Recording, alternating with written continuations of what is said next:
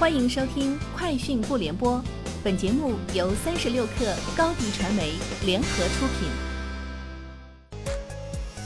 网罗新商业领域全天最热消息，欢迎收听《快讯不联播》。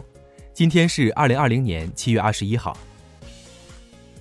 高德打车近期新增了司机安全审核信息展示、行程安全综合分析、酒后乘车报备、安全问题七乘二十四小时处置保障等多项安全服务。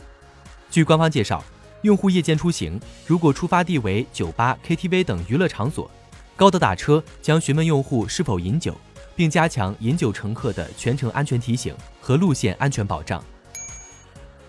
针对消费者在济南海底捞就餐时在乌鸡卷中吃出硬质塑料片一事，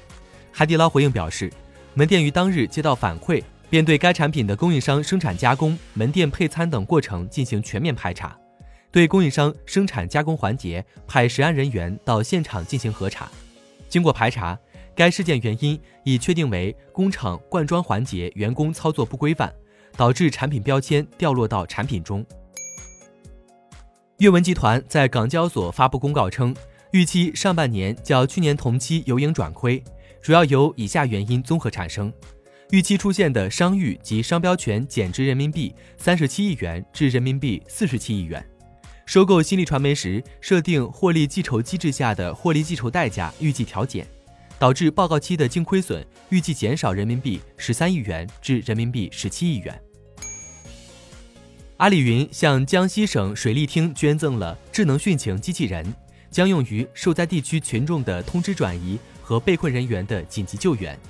据介绍，这款机器人可以设置特定时间、特定地区，以智能语音对话和提醒的形式。快速通知受灾地区群众转移。此外，在定位受困人员的具体位置后，机器人可以根据定位信息自动呼叫被困群众周边的救援工作人员，及时采取救援措施。苹果2020年的 iPhone 产品线将首次支持 5G，并且所有版本均支持毫米波和 Sub 六千兆赫的双模 5G 网络。同时，最新报告指出。由于目前全球 5G 市场部分地区优先选择开发毫米波和 Sub 六千兆赫中的一种 5G 网络制式，因此苹果很大可能会针对部分地区推出相对应的产品，这样有利于降低成本。单模版 5G iPhone 最快能在2021年上半年到来。据外媒报道，Uber 推出了一款帮助其快速获取可能接触过新冠肺炎感染者的司机和乘客数据的服务。该公司称。这项新服务面向 Uber 涉足的所有国家或地区的政府卫生官员推广，可以帮助相应地区的卫生部了解哪些乘客在何时使用过 Uber，以便相关部门采取隔离措施。亚马逊创始人杰夫·贝索斯的净资产周一暴增一百三十亿美元，创下彭博亿万富豪指数二零一二年开始编制以来最大个人财富单日增长。尽管美国经济陷入大萧条以来的最大衰退。